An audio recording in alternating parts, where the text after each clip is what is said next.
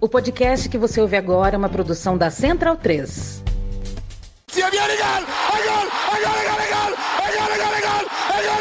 Parte Pirlo!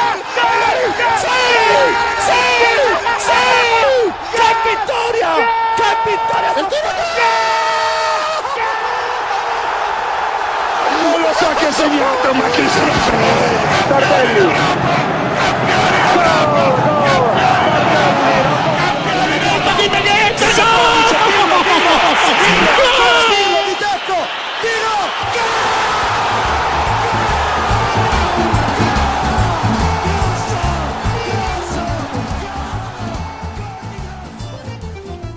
Olá a todos, sejam muito bem-vindos à edição de número 24 do podcast da Cautiopédia, um podcast que faz parte dos podcasts da Central 3. Um abraço, Leandro e a minha, toda a turma da Central 3, que possibilita que nossas vozes cheguem aos seus ouvidos, que possibilita que a gente possa ter essa interação aí sobre o futebol italiano.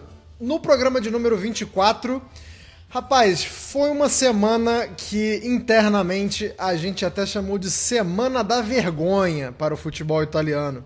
E a gente vai falar o porquê desse termo tão forte, né? O porquê denominamos com, com essa manchete aí de Semana da Vergonha. É, até porque tivemos Supercopa da Itália e o torcedor da Inter pode ficar se perguntando como é que foi Semana da Vergonha se a Inter levou mais uma, se Simone Inzaghi levou o seu quinto troféu de Supercopa da Itália. Eu realmente, se fosse torcedor da Inter, não entenderia, mas vamos explicar. Há um motivo, na verdade, há dois motivos para essa ter sido a Semana da Vergonha. Vamos falar também sobre a Juventus, que se aproveitou dessa viagem né, da, da Inter para jogar a Supercopa da Itália e acabou assumindo a liderança de forma provisória, com um jogo a mais, mas é uma liderança. A Juventus é a líder do campeonato, quer queiram, quer não. E a gente vai falar também sobre um mercado, mas a gente vai focar muito em duas equipes, porque tem uma equipe se reforçando bastante e tem uma equipe que eu não sei nem o que está acontecendo. Tá saindo todo mundo. Estamos falando de Napoli e Hellas Verona, ou Verona, né? Tem torcedor do Verona que não gosta que a gente chame de Hellas Verona, porque Verona é só um. Não precisa usar o Hellas, mas isso aí é uma discussão para outro dia. Caio Bittencourt, bom dia, boa tarde, boa noite. É, seja muito bem-vindo mais uma edição de número 24 para falar sobre vergonhas, para falar sobre o mercado, para falar sobre o Juventus. É, pode já tecer o seu comentário inicial. Olá a todos. É, bem, primeiramente cabe dizer que diferente de, da Arábia Saudita, diferente de, de outros poréns, a gente respeita heróis que se foram. A gente respeita Didi Riva, é que se foi sendo o maior artilheiro da seleção italiana de, de todos os tempos, segue sendo, segue sendo um herói campeão da Euro 68 com a Itália, segue sendo o homem que colocou o Cagliari no caminho da glória com aquele o inesquecível escudeto de 69-70 que, que, fez, que fez Cagliari o reverenciar a vida inteira. E, é uma, e era uma reverência contínua e recíproca também da parte do saudoso Didi Riva, que infelizmente nos deixou e que merece toda a comoção. É triste por um lado que assim, é, pra gente que cresceu ouvindo as histórias, principalmente daquela Copa de 70, os heróis estão, no, estão nos deixando. Ou indo para eternidade, eu procuro pensar por esse caminho sobre a vida. Dito isso, acho que é uma questão de que faltou respeito. E por conta disso e de outras situações que vamos abordar, eu cunhei, primeiramente em grupo, e na hora da, da gente fazer a reunião, quase uma reunião de pauta deste podcast, como a Semana da Vergonha. É isso. Nelson Oliveira, é, não foi o único fato vergonhoso, né? Essa essa falta de respeito ao Didi Riva. É, pode dar o seu comentário inicial aí, mas também já entrando no porquê termos chamado essa de Semana da Vergonha no futebol italiano. Bom dia, boa tarde, boa noite. Bom dia, boa tarde, boa noite. Pois é, né? Teve o caso do, do Riva, né? Que a gente, é, Caio já falou muito bem sobre, né? O cara que colocou é, a Sardenha no mapa do futebol.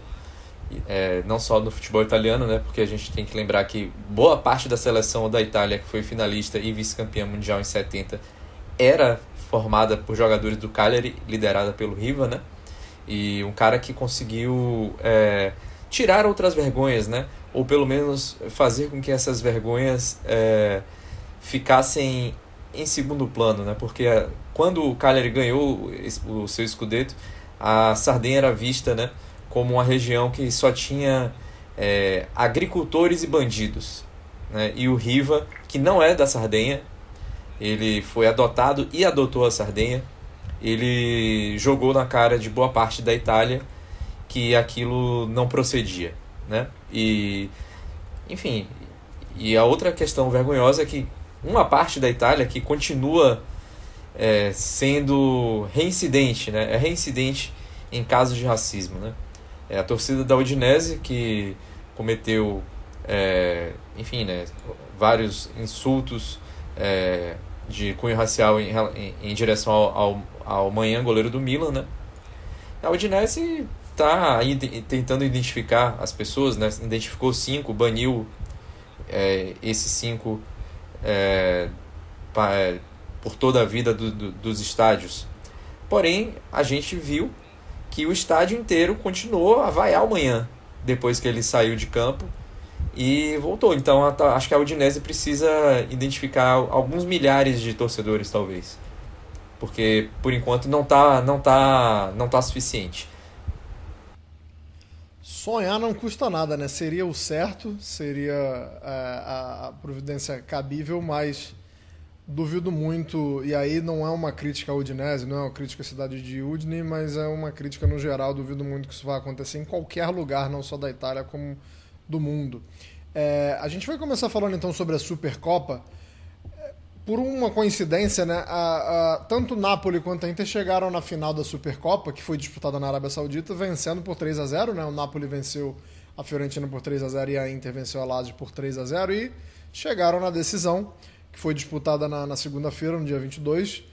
Deu Inter. É, a gente falava na última edição, quando a gente falava da seleção do, do, do, primeiro turno, que falar do Lautaro Martinez estava sendo meio que chovendo molhado.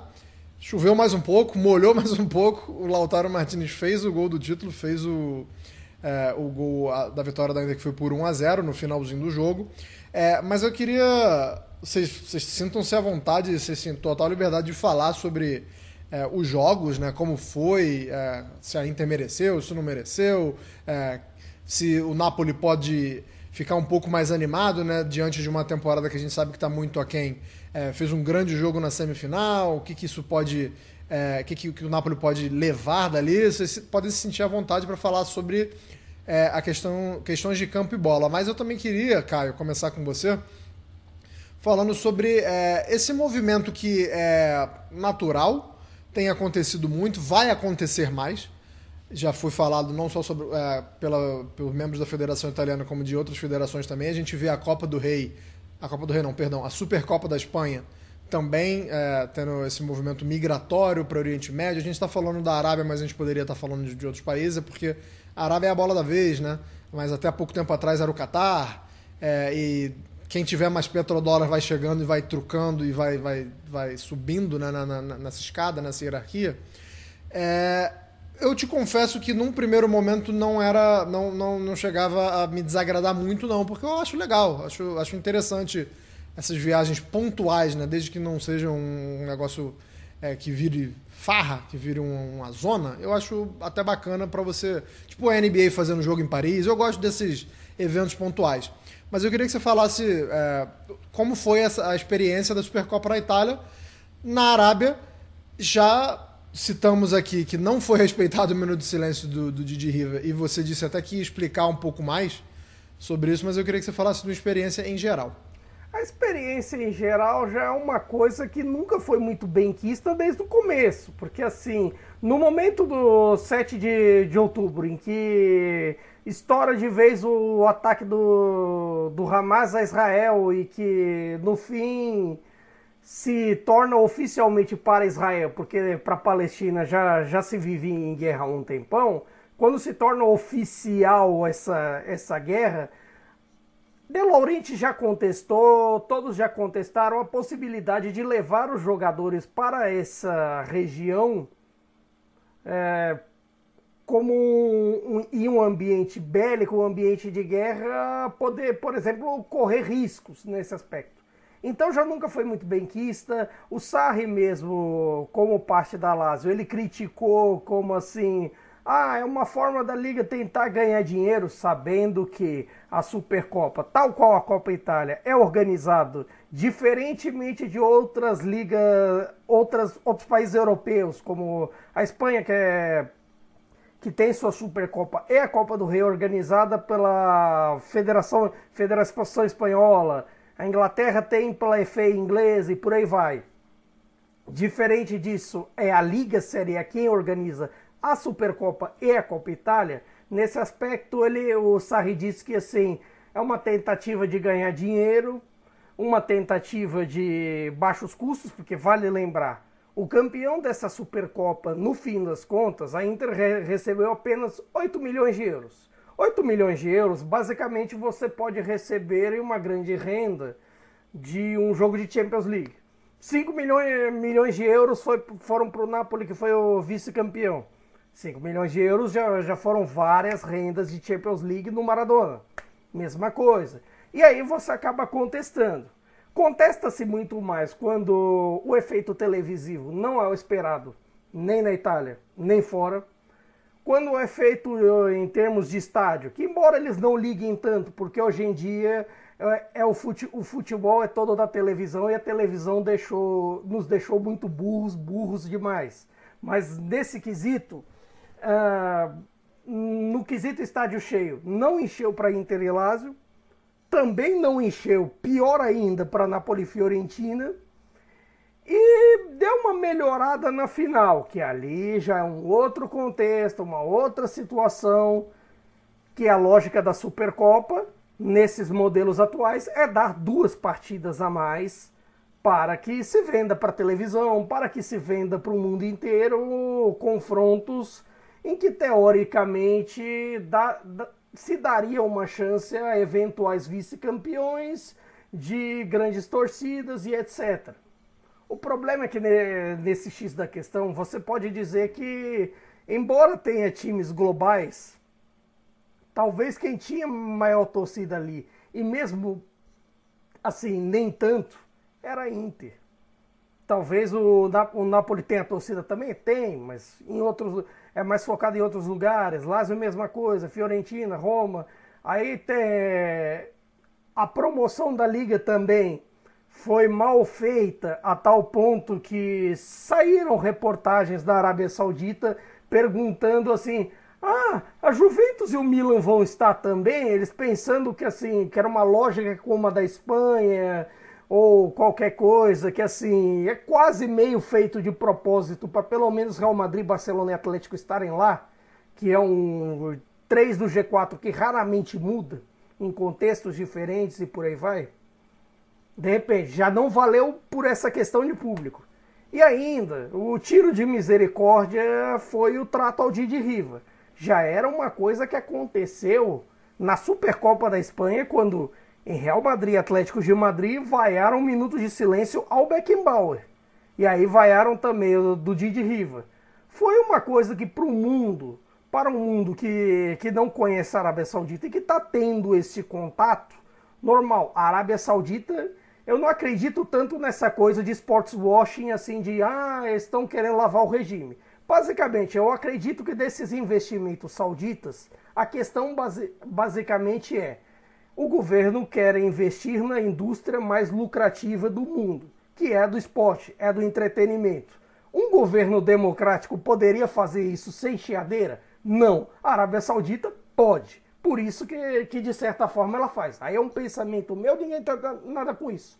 Mas sobre isso, quando você tem um confronto internacional, um confronto transmitido para diversos países no mundo, e você vai um minuto de silêncio, denota que o seu povo é desrespeitoso e denota também uma certa falta de costume. Aí depois vão se descobrir o porquê que sauditas normalmente vaiam minutos de silêncio porque a interpretação saudita do Alcorão denota que mortes não devem ser tratadas com, eh, com um minuto de silêncio e que seria, de certa forma, uma blasfêmia e um desrespeito.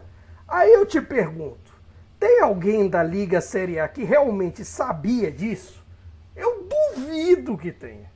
Duvido. Eu duvido muito. Eu duvido, duvido muito, muito e... porque assim. E aí a gente vai entrar numa espiral de ficar. Uh, um vai querer que o outro respeite sua cultura, né? Porque enquanto o saudita vai falar que é essa interpretação, a gente vai cair num, num, numa espiral, como eu falei.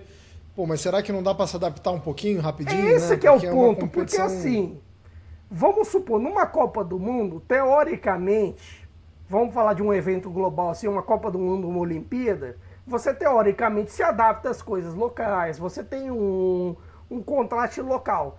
Numa Supercopa assim, como a da Itália, de certa forma, nós est estamos trazendo o circo para lá, montando o circo, montando o nosso negócio, como se fosse dentro da Itália, como se nada tivesse acontecendo, enquanto ganha os caraminguá. Achando que ganha não, porque ganha dinheiro, que não sei o quê. Pois bem, a Arábia Saudita, ela quer respeito às coisas dela. Algumas coisas, algumas tantas coisas abominadas pelo Ocidente, mas que assim, eles julgam como tradição. Mas no fim das contas, o que, que você faz? Você usa o seu ou se adapta às questões dele? É um dilema que ninguém soube explicar. Mas. A gente pode ficar dias conversando dias, sobre porque, isso. Assim, e, e, cobrando, né? Cobrando, cobrando porque de certa forma vai ter uma certa cobrança. E em termos esportivos, sinceramente, o que, que valeu essa Supercopa?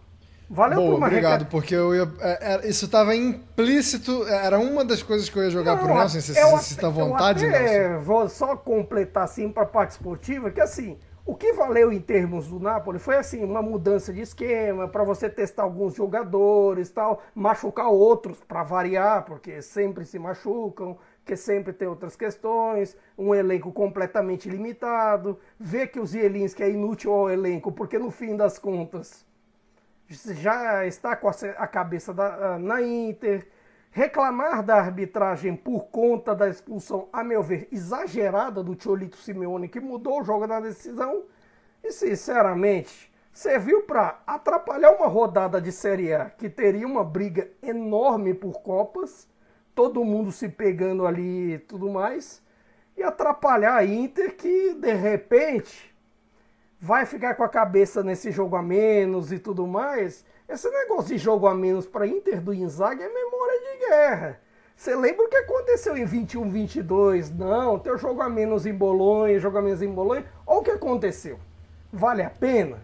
Vale Bem a pena você ficar deixando com essa pulguinha atrás de orelha? Mas não. No fim das contas, aí vai, a Juventus ganha o campeonato, qualquer coisa. Ah, mas ganhou a Supercopa. Alguém, alguém na Arábia Saudita vai estar tá feliz um, uma é assim por um prêmio que uma renda de Champions bate.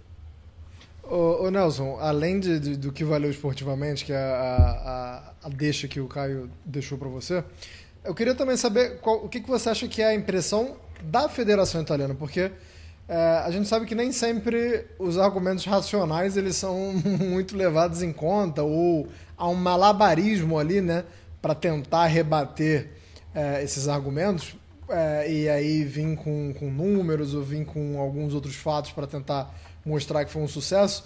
É, eu queria saber se você acha que a federação, se para os membros da Federação Italiana, de uma forma geral, para quem toma decisões, né, se valeu a pena, porque a gente veio, veio aqui com vários, vários fatos e várias opiniões de que pode ter sido desnecessário, que, que correu riscos, como o Caio falou, que não precisava, que financeiramente não vale tão a pena, mas no fim das contas, se alguém na Federação Italiana achou que valeu a pena, os caras vão assinar outro contrato, vão fazer a mesma coisa ano que vem. Eu queria saber o que você acha, é, como eles viram isso, né? Como foi enxergada essa, essa experiência, essa edição do Supercopa. A Federação especificamente é contra, né? O, Gabriele Gravina ele já, já se mostrou contra em várias, em várias, em, várias é, ocasiões. Ele, Para ele, a Supercopa italiana precisa ser disputada na Itália.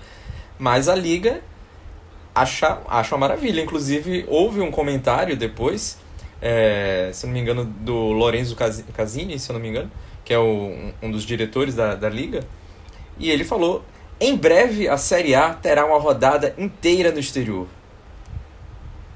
Eu quero saber como eles vão fazer isso e o que é que. Em que lugar vai ser, onde é que vai ser Leste Frosinone, é, o que é que isso vai gerar de. Sinceramente, eu ouço esse papo de rodada no exterior assim, ó, há anos da Série A, eu ouço de La Liga, eu ouço da Premier League e, e obviamente, graças a Deus, ninguém tem culhão para fazer. Até porque também. É... Até apareceu um doidão, cara. Não, sempre aparece um doidão, que assim. É lindo você pensar, ah, vamos jogar um jogo da, da Juventus para sei lá onde, um Inter sei lá onde. Mas quem é que vai querer topar cortar um jogo da tua tabela, da tua casa, para ir pro exterior? Ah, sim. Eu quero ver se assim, se eles perguntam, por exemplo, vamos pegar um exemplo assim, o Leite, teve um Leite Juventus agora nesse último fim de semana, vai lá, então Leite, você quer vender o seu jogo para Miami? Porque assim, a gente vai ter muito torcedor da Juventus lá, vai inverter o mando, mas você vai ganhar 600 mil. Será que o Leite pensa em internacionalizar a sua marca, que é, é uma expressão não, que a gente ouve muito? Não, a internacionalização da marca. Eles, o que eu acho louco desse mundo do futebol é que eles, é, todo mundo ali pensa, isso até, por exemplo, desde mudança de escudo, camisa, que não sei o quê, todo mundo acha que é o New York Yankees que tipo assim, ni, é, eu não vou falar ninguém assiste beisebol, porque assim, volta e meia oh. acompanha, eu, eu volta e meia acompanho bastante, principalmente época de playoffs, coisa e tal. Mas assim, só é, as pessoas acham que tipo assim, não, vou um cabra, sei lá, na, na ligura ele vai botar o meu boné ele vai botar minha camisa, isso é internacionalização da marca. Ou então, sei lá, alguém vestido com a camisa no Sudão, na Micronésia, do Panamá ou na Guiana Francesa. Não, ele botou um boné da Juventus. Então, essa é marca internacionalizada. O contexto disso, assim, a gente que é da América do Sul e faz um podcast sobre futebol italiano, que é um campeonato estrangeiro e tudo mais, pode perguntar para quem faz um de campeonato inglês, que faz espanhol, francês, alemão, não sei o que. As marcas ligam para a América do Sul? O cacete. A internacionalização dessas marcas é Canadá, Estados Unidos, China, Japão, Coreia do Sul, Austrália, uh, às vezes Índia, e aí, ah, de repente, um jogo na Europa Ocidental. Europa Ocidental que se dane. Então, que ah, é internacionalização. Ah tá, agora aparece Arábia Saudita e Catar porque ah, eles têm dinheiro. A hora que, de repente, dá uma crise do petróleo 2, vai fazer pelo amor aos sauditas? Vai uma ova. Você está esquecendo de coisas importantes, como Madureira, o Feiraguai. Lá tem muita internacionalização de marca. Nesses lugares aí. Não, essas sim, essas eu confio. Eu vou, conf é, vou confessar que um dia que, assim, eu sempre tive, é, por razões óbvias, eu sempre tive dificuldade enorme de comprar camisas do Napoli aqui no Brasil. Por N razões, às vezes marcas e tudo mais. E assim, o dia que eu vi, até, ali para 2018, 2019, que eu vi pela primeira vez uma camisa do Napoli né, naquelas bancas de tailandeses, aquelas é, encomendas tailandesas da 25 de março, eu me emocionei, cara. Eu me emocionei, porque assim, a melhor internacionalização de verdade é a pirataria. É essas, ah, não sei o quê. Isso sim, mas dá dinheiro para alguém? Claro que não. Enfim, voltando ao futebol, é, é isso, eu acho que o, o, os caras estão pensando aí em, em jogar é, rodada da Série A fora, de, fora do país e tudo mais. Mas no final das contas, uma simples Supercopa colocada fora de época, né, porque tudo até a gente pode até engolir esse formato é, feito para vender mais, né, direitos de TV e tudo mais. Mas poxa, faz pelo menos no início da temporada, quando ainda para abrir a temporada, precisa adiar metade do, da, quase metade dos jogos, tá comprometeu completamente uma briga por, por, por é, vagas europeias que está pegando fogo. Quase todos os times tiveram de, dessa briga tiveram jogos adiados na rodada. A Inter, é, não vou dizer que sai prejudicada, porque, enfim, isso aí é muito relativo, mas é, não está na liderança do campeonato nesse momento porque não jogou. Poderia ter jogado contra a Atalanta e perdido, poderia, mas nesse momento ele tá porque não jogou. Então, assim, você, como os italianos gostam de dizer, isso falseia o campeonato, né? Porque você muda a ordem dos jogos a, por motivos que não são é, imperativos. Não, não foi uma nevasca que impediu é, que um jogo X acontecesse, uma, uma questão climática, uma questão de ordem pública. Foi porque a Liga, para valorizar e dar 8 milhões de euros para o vencedor, cagou no seu, no seu principal produto. Basicamente foi isso que aconteceu. Como aqui no Brasil, o pessoal falaria que o campeonato está manchado, né? O pessoal gosta muito dessa expressão de que o campeonato está manchado. Falando em manchas, essa não foi a única.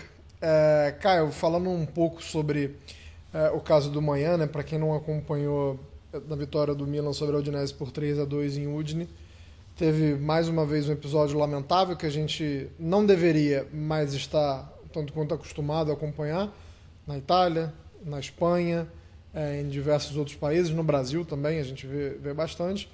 É, o Nelson já falou no começo do programa que, é, que o, o, o clube até está identificando uma galera, né? já foram cinco, total de cinco torcedores que foram banidos do, dos quadros e estão impedidos de acompanhar.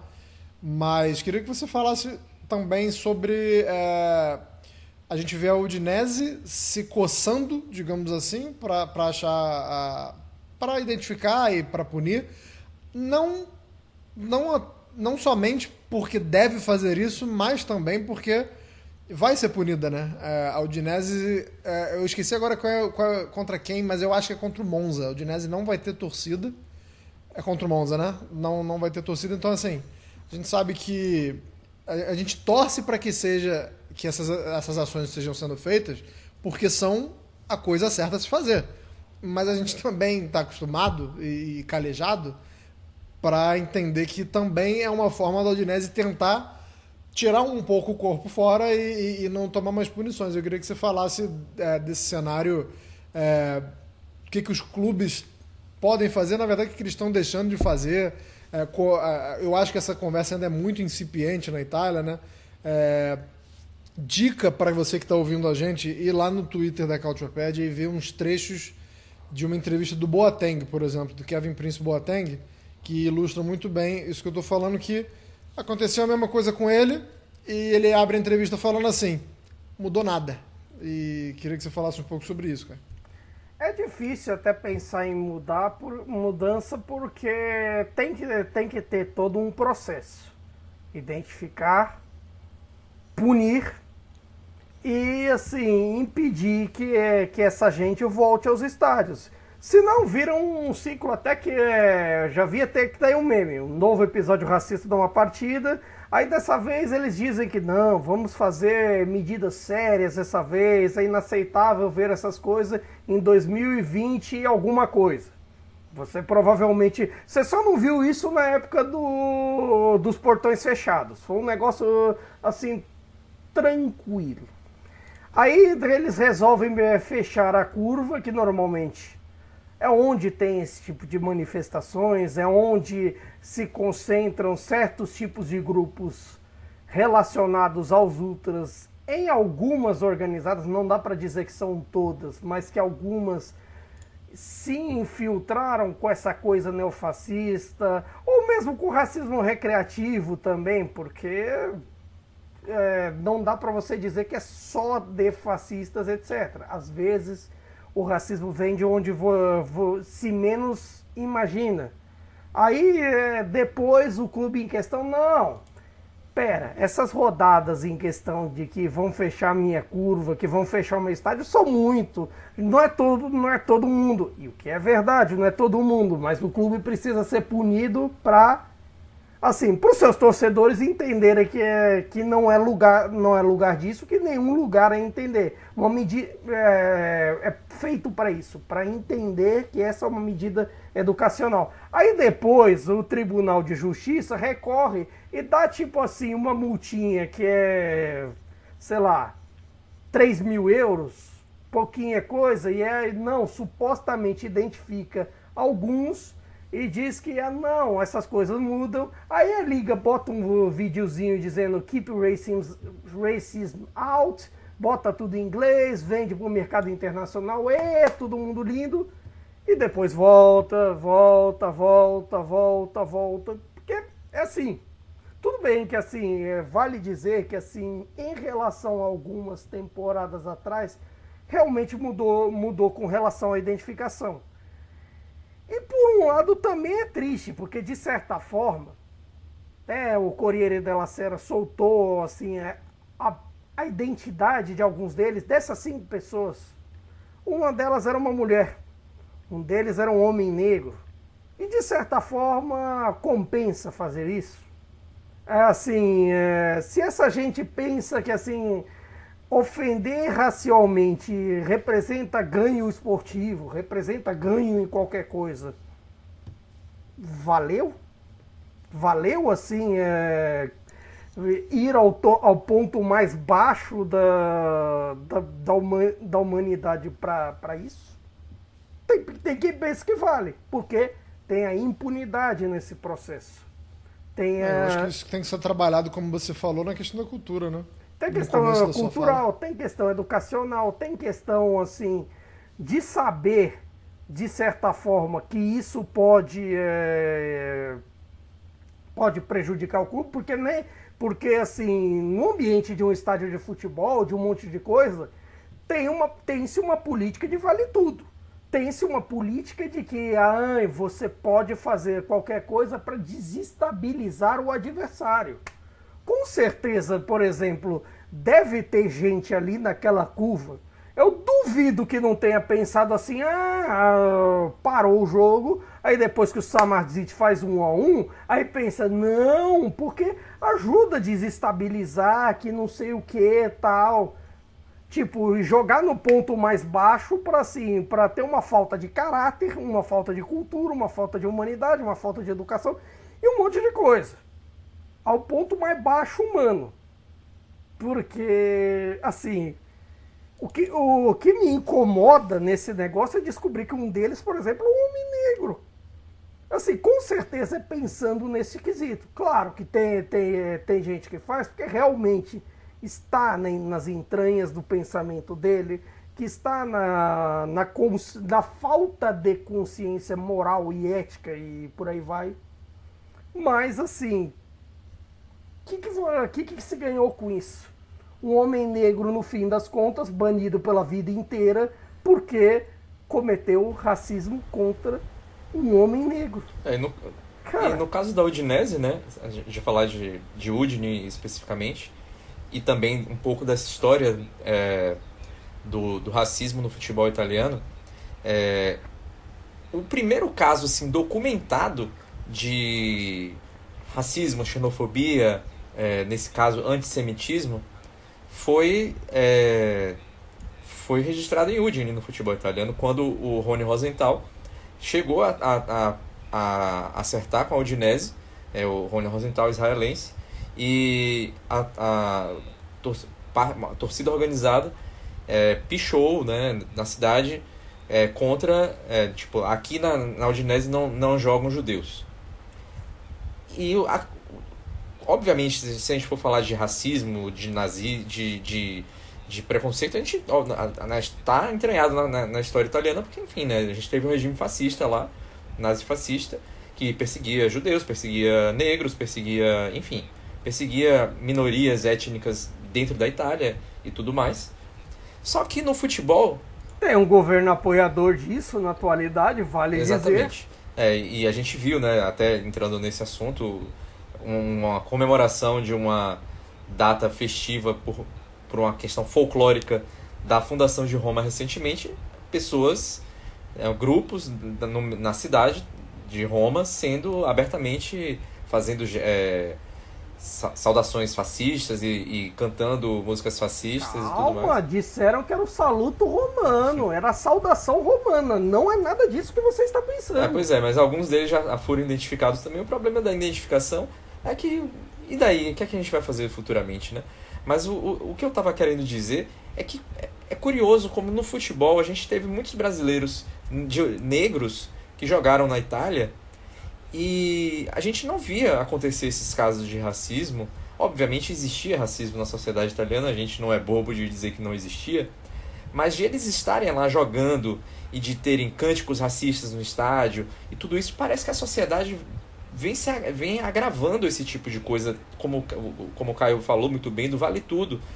E a gente vê isso crescendo em termos de violência nos estádios, é, de casos de racismo e tudo mais, conforme as torcidas organizadas têm. É, primeiro, elas se formaram, tudo bem, nada contra, muito a favor, na verdade, em, em muitas situações, mas elas co começam a se entranhar na criminalidade e a, muitas delas a terem é, relações com partidos de, de extrema direita. Isso começa a dar um, um nível de violência nas arquibancadas que não era comum. A gente vê anos 60, para começar não existia torcida. As torcidas eram, era tudo torcida mista. Vamos começar daí, 100 mil pessoas dentro do estádio, é, um monte de gente lá vendo o jogo. No caso da Itália, muita gente engravatada, chapéu, etc. E a gente não via esse, esse monte de briga acontecer. Aí, a partir dos anos 70, quando a, a, a sociedade italiana começa a entrar numa polarização muito grande é, de enfim, de, de terem terrorismo de grupos de extrema direita, grupos de luta armada de, de esquerda também, um governo corrupto ali no meio tentando se manter no poder e enfim é, a gente viu isso entrar nas torcidas organizadas e deixar a sociedade muito violenta isso tem piorado é, é um assunto aqui que até a gente pode voltar a, a falar futuramente, porque faz 40 anos esse ano que a, a Lazio ganhou o seu primeiro escudeto. E tem tudo a ver com, é, com isso, da, dessa sociedade dividida da Itália nos anos 70. Vou até fazer um, um, um jabazinho aqui. A gente tem um texto na, na Cautiopédia sobre isso. Então, quem quiser é, pesquisar, é só chegar na Cautiopédia lá e pesquisar por Lazio Anos de Chumbo então vai ter lá um texto, um dossiêzão sobre esse assunto, mas a gente pode tratar disso aqui é, mais para frente. Anos de chumbo que vale lembrar, abarca os anos 70 inteiro e de certa forma, assim, tem, teve suas reflexões até, me, até mesmo com a política brasileira recentemente, com toda a história do Batiste e tudo mais. Exatamente. E enfim, na, na, e como a gente está dizendo aqui, continua rolando aí na Itália até hoje, né? o Zé, ecoa até hoje é, o, o que aconteceu. Ecoa muita coisa. Toda, toda temporada, eu acho que não teve nenhuma temporada nas últimas 5, 6, vai. Não, não, vou puxar mais da memória, porque já, aí já corro o risco de, de, de ser leviano ou de, de, de, tentar colocar tudo no mesmo saco. Mas toda temporada a gente. Uma vez, uma vez por campeonato a gente para para falar sobre isso. Ou seja, de certa é, forma, Boateng, vale dizer uma tá coisa. Até nesses pós-pandemia, eu diria que eram menos, assim, que são menos em termos de, como é que é, gestos coletivos do que em relação a antes da pandemia. Eu digo no conceito assim, porque tinha uma época, já no no saudoso Cautio Pizza, que assim, a gente citava casos de racismo quase toda rodada. Assim, ali entre 17 e 18, 18 e 19, era uma vibe toda rodada. 19 20, mesma coisa. Aí, assim, de certa forma, eu acredito que assim, essa identificação tal ajuda por um certo ponto, mas também não adianta nada se no fim das contas a, a punição ou não é bem aplicada ou então, sei lá, você percebe que vai acabar em pizza, ou então no, no termo italiano em taralute vino. Então, assim, você tem que você tem que pegar quem faz, identificar e punir. Tipo, punir com, com reclusão, ou punir com, com mais multa, ou com restrição de, de ir aos estádios. Claro, vale punição para o clube também, porque assim, eu acredito que fazer um modelo como era a Série A nos anos 80, eu sempre digo que é que pode ser a solução dar os pontos do jogo, por exemplo, para quem sofreu e não para e assim tirar os pontos de quem é, cometeu este ato, podendo tirar pontos na tabela ou do próprio jogo em si, correspondente e tudo mais. E isso poderia ser um caminho. Cabe a saber se a liga que, irá querer fazer se irão é, querer que comprar o... essa briga. Lembrando que o Infantino defende né, que nesse tipo de, de episódios a equipe que teve o, a torcida que cometendo atos racistas é, perca o jogo, perca os pontos do jogo. Eu, eu acho concordo. interessante, mas eu acho que isso não vai servir para muitos estádios, porque você vai ter que ter um estádio é, com muitas câmeras. Não sei se a estrutura dos estádios na Itália é, e aí a gente está falando na Itália porque isso aqui é o Cautiopad, mas no geral, porque se é uma decisão da FIFA, vai valer para o mundo todo, né? Eu acho que os estádios não têm estrutura para essa identificação. Então, assim, eu concordo com a ideia, mas eu acho que é difícil ser colocado na prática porque Uh, tem, tem, tem que ser muito bem feito. Eu não acho que tenha estrutura para isso. Eu já, já vou além, eu já, já acho o contrário. Eu já acho que tem, não digo tanto por estrutura, mas eu acredito que o Infantino queira dizer assim, ideia semelhante à minha. O que é raro, eu tenho uma ideia concomitante a do Infantino, mas enfim. Mas é, eu acredito porque ele queira dizer com relação a manifestações coletivas. Porque tem uma diferença de você, por exemplo, pegar um, dois que estão puxando ali, é, sei lá, cânticos racistas ou algo do gênero e assim ataca atacando racialmente, agredindo racialmente, que é uma agressão, precisa ter, ter isso em mente, é uma agressão tão forte quanto uma agressão física em si. É, nesse quesito seria importante você separar as manifestações coletivas, como foi nesse caso da Udinese, com as manifestações individuais. Porque assim, são as coletivas que trazem essa, esse ponto do infantino. Ah, eu vou ter que concordar com o Careca. Infelizmente, vou ter que compartilhar de opinião com, com o Infantino. É, mas vamos tentar puxar o, o campeonato um pouco mais para cima, até porque estamos falando do melhor campeonato do mundo. E quem disse isso não fui eu, embora eu pudesse falar facilmente. Eu, eu sou suspeito e essa é minha opinião. Mas quem falou isso aí, quem soltou uma nota, né, um, não sei nem como é que diz, uma matéria, um, um comunicado. É o ranking a, da, é o ranking deles que eles soltam mês a mês. IFFHS, para quem não conhece, é a International Federation of Football History and Statistics. Diz, dizem eles que a Série A italiana é o melhor campeonato do mundo. Eles têm um ranking lá e tem um esquema de pontuação que aqui eu sou sempre sincero com vocês, tá? Que estão ouvindo a gente. Eu não faço a menor ideia de como seja essa, essa pontuação. Talvez o Caio saiba, talvez o Nelson eu saiba. Eu sei. Aí... O problema é que assim, o problema do da F, IFFHS, que assim, eu acredito que assim seja meio problemático porque eles equiparam alguns campeonatos assim sem ter um, um exato critério ou então é, equiparam é, campeonatos que têm contextos diferentes, situações diferentes e tudo mais. Por exemplo, isso já prejudicou, por exemplo, os brasileiros no ranking deles, aí beneficia alguns outros. O critério é, é meio maluco. Os caras usam assim. a mesma régua para medir coisas diferentes. Né? Exatamente. É tipo assim, você é colocar sobre as, as questões de vitamina C da pera e da laranja. Não é a mesma coisa. Mas Exato. assim, ou então se assim, o, o que, que dá para fazer de suco entre laranjas e tomates? Eles botam. Mas assim, é, eu gosto dessas estatísticas, eu acho curioso? Acho, mas assim, também é muito da, da questão de opinião. Eu vou discordar Exato. da nossa amiga IFFHS, mas tudo bem. Eu sou eu sou a voz contra a corrente daqui. e aí, Nelson, o, o melhor campeonato do mundo tem a Juventus como líder, né? A gente já falou no começo aqui que, graças a essa, essa intertemporada da Inter de Milão, lá na, na Arábia Saudita. A Juventus aproveitou muito bem. Então eu queria que você falasse aí dessa retomada da Juventus.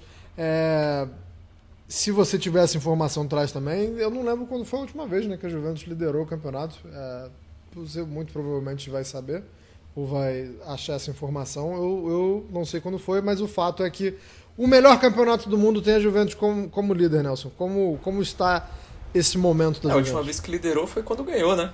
Com, com o Sarri. A última vez que liderou sozinha foi dessa vez aí. Então, 2019, 20, não é isso? 21, isso, 20. Então, não sei nem se isso entra para estatística, né? No caso, porque a rodada não foi, não terminou, né?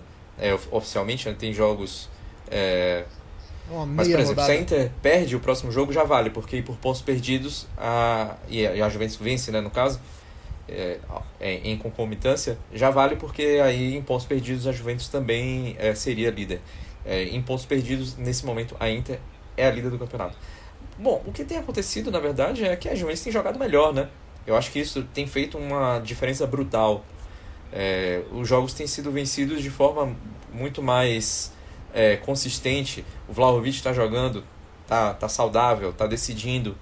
Tem jogadores que estão aparecendo mais, né? Tipo, o, como o Ildes, que foi é, um, um achado, né? Ele já estava ali na base, já estava ali no radar para poder ser utilizado nessa temporada, mas talvez não com essa frequência que tem sido é, é, colocada pelo, pelo Alegre no momento. Enfim, acho que a Juventus tem achado um, um, um caminho de bom futebol e até como a gente mencionou no, no último é, episódio, é, não ter o, o, o, outros compromissos, né? aliado a esse bom futebol, é, é um ponto de que dá favoritismo à Juventus, pelo menos sob esse aspecto, né? E a Inter tem uma, uma sequência bem dura, né? Tem Fiorentina, tem Roma, tem a própria Juventus tem Atalanta no jogo atrasado. Então, eu acho que esse mês aqui, se a Inter der rapa, eu acho que é um mês que pode dar uma definida no campeonato até. Então, se a Inter com, é, perde pontos, não, não, digo perder, empatar um jogo, aí acho que fica bem igualzinho, mas, por exemplo, vamos, vamos colocar um cenário que a Inter perde um jogo e perde da Juventus, por exemplo. Aí eu acho que fica muito difícil buscar. Porque além de a Juventus ser uma equipe que, quando está na ponta, geralmente ela não deixa escapar o título. Isso aí é histórico, né? Na, na é, isso foi construído com, com anos e anos né? de, de existência da Juventus. E eu acho difícil a Inter com outras é, ocupações na temporada. No caso, mais uma ocupação, né? Que é a Champions League se, se tiver ainda, né, caso passe do Atlético principalmente, é, se, se continuar na Champions e tiver atrás, eu acho difícil buscar. Mas é uma Inter que não vou dizer que está com moral assim, porque enfim, é uma Supercopa, né? Não é o torneio mais prestigioso do, do, do país, mas é um Inzaghi que agora é recordista na competição, né? Um cara ainda muito novo, né? Um cara que tá, ainda está, a gente pode até dizer, na fase inicial de sua carreira como técnico, né? não tem nem 10 anos de, de, de técnico de equipes profissionais e ele já é um recordista, superando gente grande, né, como o Lipe o, e, e o Capelo. É, então, a Inter também bateu o recorde, né? Porque só o Milan bateu não, né? Igualou um recorde, porque só o Milan tinha sido tricampeão da é, consecutivo da, da Supercopa. E principalmente eu acho que o que a Inter ganha é, com, a, com a Supercopa e pode dar uma motivação aí para essa sequência complicada, é, um, é ter confiança no, no seu próprio futebol, né? É, massacrou a Lazio, é, contra o Napoli já foi um jogo mais igual, embora a quantidade de, de chances criadas em relação ao Napoli tenha sido bem maior. Então, foi uma Inter que conseguiu vencer, dominando e conseguiu vencer ali no último respiro, né? Mas eu acho que desses jogos seguintes que a Inter tem pela frente, o, o, o mais decisivo, além, obviamente, do derby que a gente vai ter no dia 4 de fevereiro, é o próximo jogo contra, é, contra a Fiorentina, né? Que a Inter joga sem o Noglu e sem o Barella. Então são dois desfalques importantes. Acho que o Noglu bem mais importante, porque o Barella tem um, um substituto praticamente à altura, que é um 12 titular. Vale dizer uma coisa: suspensos por causa da Supercopa. Para você ter uma noção de como é problemática a Supercopa. De repente, por causa de um jogo na Arábia Saudita, você tem, sei lá, dois dos melhores meias do campeonato desfalques, porque ah, tomou um jogo, ah, uma automática num jogo que a arbitragem foi completamente perdida de cima a baixo. É, o Barella, no caso, sim. O Tchalanoglu teria sido, porque tomou, também tomou amarelo nesse jogo. Mas o Tchalanoglu tomou amarelo contra o Monza primeiro, e a, a suspensão dele é relativa àquele jogo. Mas teria também ah, tá. teria sido suspenso porque fez uma falta no, no, no Kvaratskhelia e tomou amarelo. Também teria sido é, suspenso por causa disso. O, que, enfim, que, que regulamento mais esdrúxulo esse, né? Para proteger uma Supercopa, você coloca um, um, um jogadores para poder para poderem cumprir suspensão. A Fiorentina também tem jogador suspenso, tá? Birag, é, para não dizer que, que é só a Inter que se, que se prejudicou por esse regulamento. O Birag, que é o capitão da Fiorentina, não pega a Inter também porque, porque tomou um cartão amarelo na Supercopa. Então, enfim, a gente vai ter esse jogo aí. E ao mesmo tempo é uma chance de ouro pro Aslani, né? No caso da Inter, que é um cara que chegou com muita pompa, fez uma primeira temporada que não agradou. Nessa segunda temporada tem tido um pouco mais de espaço, mas também não tem agradado tanto, embora tenha sido muito importante na vitória contra a Roma no primeiro turno. Só que agora é a chance dele de ouro ali de, de tentar ter, é, ter um lugar é, de um pouco mais de prestígio no elenco, né? Até porque é, o Simone roda. É, esse time rodou um pouco, né? A gente até brincou aqui já que poupava na Champions para jogar a Série A, mas tem peças que ele não roda muito, né? E o Aslane com um pouquinho de, de dificuldade para. Não vou dizer minutos, mas para mostrar trabalho mesmo. Caio, vamos falar um pouco de mercado. A gente está entrando na reta final, vai ser o último assunto da nossa edição de número 24 e a gente vai focar, como eu falei no começo, em Nápoles e no Verona. Por, por motivos óbvios, eu vou dar o Nápoles para você, né? Que eu não sou maluco de, de dar o Verona para você e dar o Nápoles para o Nelson. Embora vocês não estejam vendo, o Nelson está com a camisa do Nápoles, mas eu não cometeria essa indelicadeza com o nosso querido Caio. Caio, fala só do que é oficial, por enquanto, tá? Porque tem muito burburinho ainda, tem muita, muita especulação, mas queria que você falasse já dos negócios anunciados oficialmente pelo Napoli. Se muda é, em alguma coisa a, a, previsão que a gente tinha feito no, no, programa passado de que, na melhor das hipóteses, se o Napoli chegar numa vaga de Liga dos Campeões é para é, é, levantar as mãos para o céu e para lamber os beijos, muda um pouco isso. É, também são contratações já pensando em outras temporadas. É, vai, vai mudar em alguma coisa o jeito que o Mazzari é, encara esse elenco e o jeito que ele escala esse elenco? Eu acredito que, assim, é... de todo jeito a previsão para a temporada não muda. Tudo que a gente disse isso na edição 23, na edição 22, na 21 e por aí vai, não muda. Não muda sem a nossa ideia sobre esse Napoli, porque no fim das contas tem que jogar bola. O time jogou bola diante da Fiorentina? Jogou. Jogou alguns minutos diante da Inter? Jogou. Mas alguns jogadores precisam retomar o seu nível. Varadskhelia precisa retomar seu nível, Politano precisa retomar seu nível, e assim, esses estão abaixo, por exemplo, você tem uma questão de centroavantes para resolver e tudo mais, e você tem expectativa pelos nomes que vieram. Pelo Engond, que fazia um bom campeonato no Verona, era a luz de tempos difíceis do Verona, de criação de jogadas, de criação de gols e por aí vai. É, inclusive foi um golpe tanto para o sistema ofensivo do Verona, acredito eu, mas assim, esperar que ele seja uma peça de elenco. A concorrência ali é um pouco ingrata com esses dois nomes, mas de repente possa fazê-los acordar, possa fazê-los dar um estalo. Mas, é, por exemplo, até o momento também você tem questões do Traoré, que é um grande mistério, porque a gente viu ele bem quando surgiu no Empoli, quando surgiu no Sassuolo, mas essa última temporada no Bornó foi um pouco trágica no quesito dele, que ele passou tempo fora por malária, ele perdeu muito espaço, e assim, a gente não sabe o que, que pode surgir a partir disso a partir desse momento e tudo mais. Porque nesse momento, O Napoli não é, não é que o Napoli precisa de jogadores para melhorar a qualidade do elenco.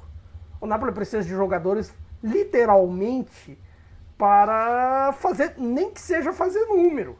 Porque chegou numa situação que, por exemplo, Gaetano e Zerbin, que eram jogadores completamente descartáveis, inclusive o Zerbin já foi parar no Verona, ou Verona não, no Monza. Monza. Eu tô com o Verona na cabeça. Foi... Trocou de carro, querido. É, carro errado. É, trocou de carro. Foi inclusive junto com outro reforço futuro do Napoli, que é o Popovic, vindo do, do Partizan, mas que passará esses seis meses, primeiramente como se fosse definitivo no Monza. Veremos o que acontecerá para que em julho ele possa se juntar ao Napoli. Veremos assim como jogará o Popovic, como jogará um Zerbin, que talvez sejam interessantes para a questão do Monza. Mas sobre isso também tem o Mazzocchi, que é, é famoso pelos quero jogar um minuto e é expulso três, mas assim, nesse primeiro momento, quando esteve em campo na Supercopa, até que foi decente, a questão dele foi física, é física sobretudo, e também você precisa ver para resolver. A questão dos três zagueiros, que assim, o Mazarri vai mesmo, assim, definitivo, mudar para esse sistema de três zagueiros, um 3-4-3, que se provou interessante na Supercopa nos dois jogos. Mas, teimoso como é o Mazarri, ele vai voltar para o 4-3-3 ou fará o sistema de três zagueiros? Não sei, tem essa questão para resolver. Você tem, também tem os possíveis nomes para zaga. O possível nome do Neruen Pérez, que surgiu nas últimas horas. Bom nome da Udinese. Você tem a questão do Dendonker, que estava meio escanteado no Aston Villa, teve bons momentos no Wolverhampton. Como vai jogar? Se ele vai jogar de zagueiro, ele vai jogar de, de volante, assim, dividindo as funções com o Anguissa quando o Anguissa voltar, porque teremos Camarões e Nigéria. Um dos dois entre Anguissa e Ozyman volta logo.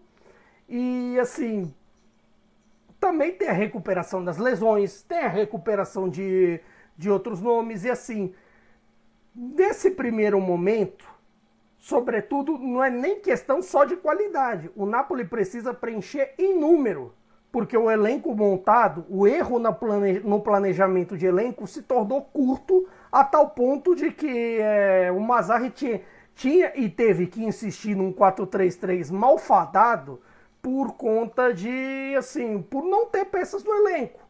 Hoje o Napoli só tem mais ou menos 4 ou 5 peças na função, considerando que Anguissa tá fora e o Zilinski tá com a cabeça na Inter, já tá meio assim pré-confirmado fora de campo a história dele na Inter, e ao que tudo indica, pode ser até que ele passe esses seis meses é, vendo o jogo na tribuna, eu acho possível também, mas assim, hoje o Napoli só tem o Lobotka, o Gaetano, que é a mesma coisa que não ter nada, e o Demi, que assim tem seus momentos, é um cara que se sacrifica pela causa, sobretudo desde o começo da trajetória dele no Napoli, mas ele não consegue aguentar fisicamente. Não consegue, isso assim, é muito muito problemático nesse quesito. E aí você tem que fazer o quê? Adapta alguém de, de meio campista e vai. Por exemplo, aquela ideia do raspador e meio campista. Não rendeu. Mas você é obrigado a insistir porque não tem ninguém. Então você tem meio que essa questão. Você teve o caso do Samarzit que melou. De novo ele vai ficar a ver navios porque o coitado tem um, tem um escroque como pai. Aí no fim das contas ele perde assim. Ele deixou o bonde passar da Inter, deixou o bonde do Napoli passar e tá deixando da Juventus passar também. Quer dizer, ele vai ficar lá na Udinese e assim, a Udinese, perdendo o Neruen Pérez, se enfraquece. Se enfraquece, vale um sinal de alerta para o campeonato e tudo mais lá embaixo.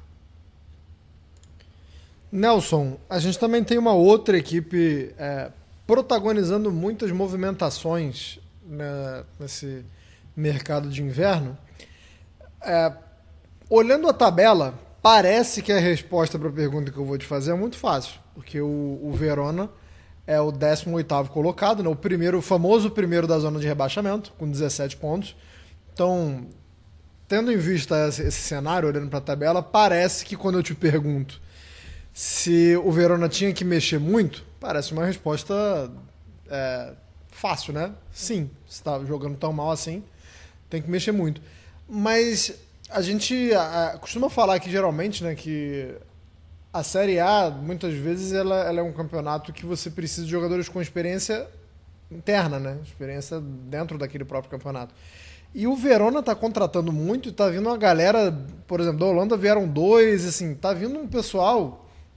É, um, as movimentações elas são, são, digamos, sem muito padrão, né? É, não que o time tenha, né? Um padrão. Então, assim, você precisa também reforçar muito porque o time não, não tem muita coisa. Mas eu tô achando curioso uh, que as movimentações elas fogem um pouco do que a gente está acostumado a ver para equipes da Série A é, que geralmente estão em busca de, de, de, buscar uma salveza ali, né? Que geralmente você busca os caras que têm experiência, porque no momento de tensão é, conhece estádio, conhece mais o adversário e o Verona tá chutando esse balde, né? Tá, tá contratando bastante e não tá seguindo muito esse parâmetro que é o comum na Itália, né, Nelson? É, tá chutando o balde e tá provavelmente chutando a Série A embora também. Porque, assim, é essas quatro contratações que o Verona fez foram de ontem para hoje.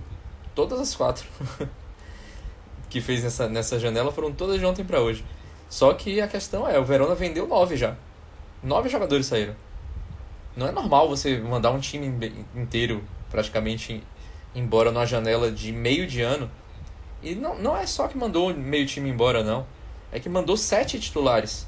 Ou melhor, seis e um, e um que é o capitão, né? Que é o Faraone, que não, tá, não vinha sendo titular, mas que foi titular durante muito tempo. E mandou seus dois artilheiros embora.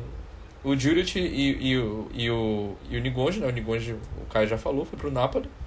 E o, e o Juric tá, já assinou com o Monza, né? O Monza não assinou oficial, não, não é, o anunciou oficialmente, mas quando você ouviu o nosso podcast, nós estamos gravando agora na quinta noite, ele já terá sido anunciado, porque ele já assinou, já fez exames médicos. Então, enfim, o, o Verona está se desmanchando no final das contas. E o que é que, na verdade, o que é que está acontecendo? E eu que acho que faz parte dessa estratégia. O Verona já tem feito algumas contratações assim de jovens jogadores, tem pescado muito na Holanda, na Bélgica, porque são mercados que você consegue ter jogadores, é, não necessariamente jogadores que vão chegar a uma seleção. Não é o caso do Nigonde, que eu acho que ele vai jogar pela Bélgica, é, já é jogador da, da Sub-21 belga. E, enfim, eu acho que são jogadores que têm um potencial ali de revenda futura e que é o que o, o presidente do, do, do Verona, Maurizio Setti, está procurando no momento. Então, o que é que ele está fazendo? Saiu o que é um veterano, Faraone também é um veterano, Rongla não é exatamente um, o Rongla, né, na verdade, que ele é camaronês, não é exatamente veterano, mas sai, é, saiu. E os outros que ele vendeu, que são jovens, foram bem vendidos o Riend, que foi para o zagueiro que foi para Atalanta, o Terratiano que foi para o Milan, é, o, o Doi que foi para o Sassuolo para substituir o Vinha, né, que, que foi contratado pelo Flamengo, e o, o e o próprio Nigunji. Foram bem vendidos, né, esses jogadores aí. Então o que é que ele está fazendo? Ele quer vender o Verona. Já tem um tempinho que ele quer vender, mas agora ele tacou o pi de fato e tá pegando jogadores jovens porque se o Verona cair, esses jogadores, por exemplo, é, tiverem um bom desempenho ali no, no, no, no nessa reta final de campeonato, ele pode revender depois. E é uma aposta estilo do Nigonji, né? O Nigonji veio da, da, da, do futebol holandês também e, e vingou, né? Então ele está fazendo essa aposta. Só que é uma aposta que não vai, não vai dar resultado esportivo, muito provavelmente. Eu não aposto que o Verona vá é, se dar bem vendendo seus dois é, artilheiros, seu capitão, outros jogadores experientes e jogadores que são pilares do elenco. Como eu falei, são, é, são sete titulares ou quase titulares, jogadores importantes do elenco e os principais dentre os titulares. Então tá ficando um jogador tipo Davidovic, que para mim é um dos piores zagueiros da Série A, embora a Atalanta diga-se por aí que está interessada nele. Não sei o que a Atalanta quer com esse cara, mas enfim, foi o que surgiu aí. Ah, mas o velho, o Gasperini gosta de zagueiro ruim, né? Não, o Gasperini ele gosta de dar uma dar uma vida para zagueiros de qualidade duvidosa. Até tem um aí que é, tem um de tem um de três dinheiros aí que que talvez ele goste. Mas assim, é, sobre sobre isso, eu, eu acho até não, não acho tão absurdo o que o Verona tá fazendo, porque assim, você teve a experiência da Salernitana nas temporadas anteriores que trocou meio time que se salvou e tudo mais. Essas mudanças de repente também é bem verdade que assim muitas dessas mudanças talvez ela nem quis, por exemplo, desfazer do Rien, do Terratiano, do do Engonge, porque assim nesse momento são os clubes é, de primeiro pelotão com bala que vem leva. Aí é até difícil de, de competir com isso. Mas sobre, sobre essa questão é a ver o que, que, que o Verona pode fazer. Porque ao mesmo tempo tem alguns vindo de desmanche, porque você tem, por exemplo, a Udinese, que eu citei, que só, só contratou o Gianetti, tem o risco de você substituir o Neruen Pérez por um jogador do Watford, e ainda aquelas negociações bem poso total. Você tem o Cagliari, que até agora não contratou ninguém. É bem verdade que não perdeu ninguém também, mas não contratou ninguém. Você tem o Empoli, que deu uma mudadinha assim, nada de nomes assim. Mas tem o melhor Mr. Salveza que tem na Série A. Agora, com a chegada do, do nosso querido David Nicola, e essas coisas podem dar uma mudada. Essas coisas, assim, de repente, com uma série tão próxima, com clubes tão próximos ali, até disse na, na edição passada, como o Verona vinha próximo de. Assim, você faz um jogo bom e de repente dá tudo errado. De repente as coisas podem mudar. Nesse momento, o que eu vejo mais com perigo pela falta de ação é mesmo a Udinese. Dinese que emprestou o Pafundi também, que quando a gente acha que vai, não vai, agora vai jogar na Suíça, né? Mas daqui a pouco ele volta aí, acho que a gente ainda vai ver bastante esse garoto. Mas por hoje é só pessoal. A gente chega no final da edição de número 24, passando, dando essa rápida passada pelo mercado. É, tenho a impressão que não vai ser um mercado muito movimentado, mas de qualquer forma, na, quando voltarmos é bem possível que falemos um pouco mais sobre outras chegadas à Série A, outras saídas, enfim. Falaremos mais sobre as movimentações. É, não sei se nos vemos e nos ouvimos e nos falamos até o carnaval, então, assim, se você for curtir o carnaval, muita calma nessa hora, né? Vamos, vamos devagar, devagar, porque o pessoal curte como se não houvesse amanhã, mas tem o amanhã, querido. Tem o amanhã e quando amanhã chega, ele é cruel. Muito obrigado, Caio. Muito obrigado, Nelson. Muito obrigado a todo mundo que nos escutou até aqui. É, um abraço mais uma vez para o pessoal da Central 3. E nos vemos e nos ouvimos na próxima edição, na edição de número 25. Até lá, se hidratem bastante, viu, galera? Beijo nas crianças, arrivederci, tchau.